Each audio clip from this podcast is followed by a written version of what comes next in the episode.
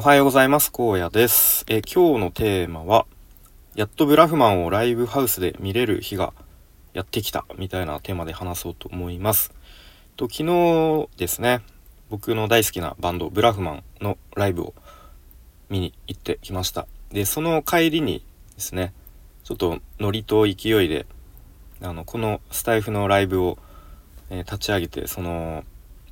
ちょっとねお酒が入った状態でえっ、ー、とその昨日のライブの感想とかを話しましたが、まあ、ちょっと落ち着いて、えー、改めて話してみたいと思います。まあ、ほぼ雑談会ですね。うん。で、ブラフマンは本当に僕は高校、僕が初めて知ったのは、まあ、多分高校に2年か3年ぐらいの時ですね。うん。まあ、その時いろんな、あのー、日本も海外もいろんな音楽あの聞きあさってた時代で時代というか時期でで、まあ、ちょうどその日本のえっ、ー、とちょっとこうアンダーグラウンドなというかそんなにこうオリコンチャートに乗らないような、えー、ロックとかパンクとか聞いてた中でで知ったのがブラフマンでしたね。うん、で、まあ、当時は割とといわゆるエアジャム世代みたいなののくくりにくく,、えーと、くくられ方をしていたような気がしますね。で、まあ、デビューが多分95年1995年でそこから一度も解散とか、えー、活動中止とかもなくでメンバーも当時のまま4人でもうずっと走り続けてるっていう、うん、バンドですね。で、アルバムは、ま、その、まあ、もうすぐ、来年で30周年とかになるんだと思いますが、アルバムは多分、5枚ぐらいしか多分出てないですね。うん。なので本当にこう自分たちの多分納得する曲ができたら、あのー、曲をリリースするみたいな。で、本当にひたすらライブをやるバンドなんですよね。ち本当にちっちゃい、なんか地方の、ちょっとこう薄汚いというか、えー、そういうちっちゃいライブハウスから、と時々幕張とかね、うん、そういうでっかい会場とかでもやる。まあ、ただただそのライブをやるライブバンドみたいなイメージですかね。うん。なので、それこそコロナ禍になってから、もうライブハウスでライブをやることがものすごくこう悪みたいななんかそういう空気になってしまったので、まあ、僕もまあこれはしばらくはブラフマンをライブハウスで見ることはできないなっていう、まあ、ちょっとそんな思いをしてましたねコロナ禍の、うん、本当に特に。あのねもう外も出歩けないぐらいの時にはいやもうライブハウスなんてもうしばらく無理だなと思ってましたね。うん。なので、昨日はそんなブラフマンをやっとライブハウスで見れる日がやってきたのと、なんかそういうのもあって結構感慨深いものがありました。うん。で、会場がですね、えー、渋谷じゃない、えー、名古屋のクラブクアトロっていうところで、まあ、僕初めて行くところだったんですが、となんかパルコが入ってるまあ、建物の8階にありましたね。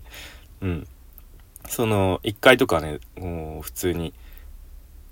何ですか、ちょちょっと若者がショッピングするみたいな 雰囲気で、まあ、途中の階にあのビレッジヴァンガードがあったりとかして、で、8階に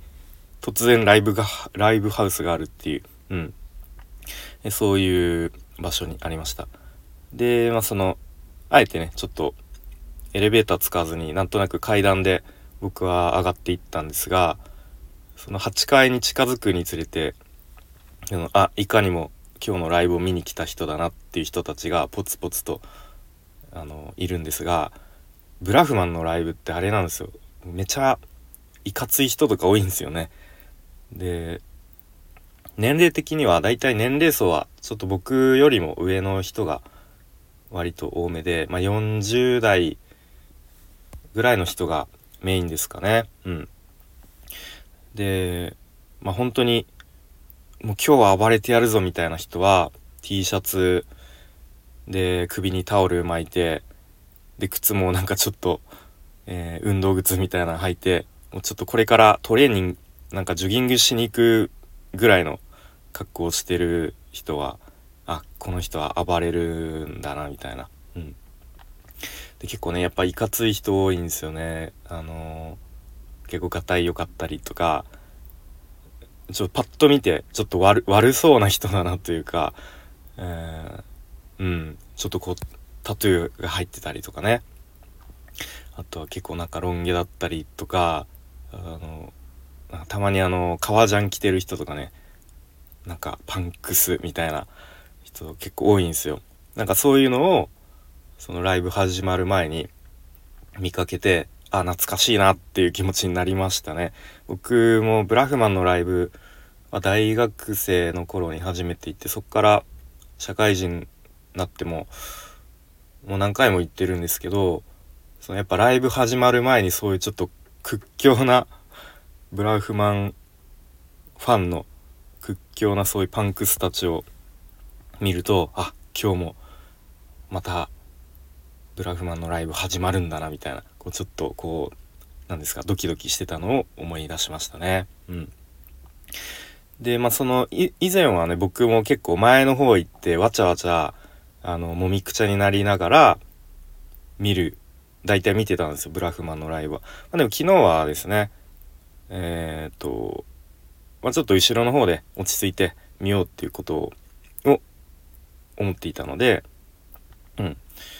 で、まあ、たまたまね、後ろの方のちょっとこう段差一段上がって見通しのいい場所が取れて、そこで、えー、まあ、ゆ、ゆったりというか、うん。ちょっといい感じのスペースで見ることができました。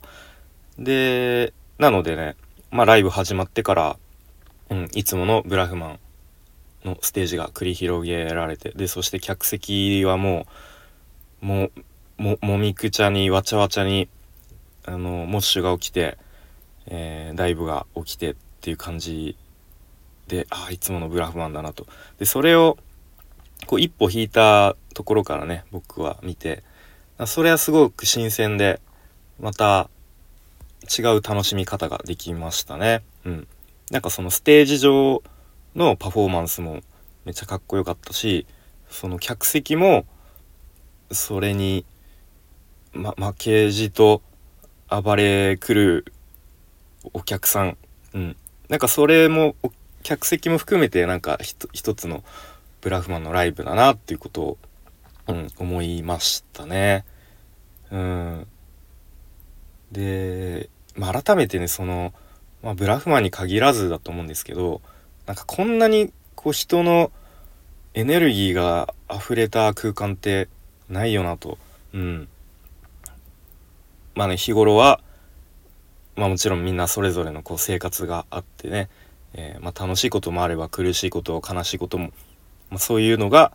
あるなんかそういう感情をもうそのライブハウスでもう全て、えー、発散というか、えー、うん、放出というかしているみたいなものすごいエネルギーがこうバチバチとなんかぶつかり合ってるそんな感じがしますよね。うんなのですごいこうなんか自分僕自身もそれを見て何て言うんですかねエネルギーをももらえるというか、まあ、刺激をもらえますし、うん、ですねそんなことを思いながら見ていました。でまあやっぱりもうみんなメンバー多分もう50代になってるかなそれぐらいの年齢ですね。まあおじさんですよね。なのにもかかわらず、相変わらずこうキレキレのステージパフォーマンスを、えー、見せてくれて、えっ、ー、と、まあなんか元気で、元気でやっていってほしいな、みたいな。うん。まあ、そうですね。そんなことを思いましたね。はい、ということで、なかなか話してるとまとまらなくなってきそうなのでこの辺で終わりにしたいと思いますがえっと、昨日は僕の大好きなバンドブラフマンのライブをえっとめちゃめちゃ久しぶりにもう何年ぶりかわからないかぶりにといわゆるライブハウスで、えー、見ることができましたとまあそんな話をしてきました。はい。ということで今日も最後までお聴きいただきありがとうございました。荒野でした。バイバーイ。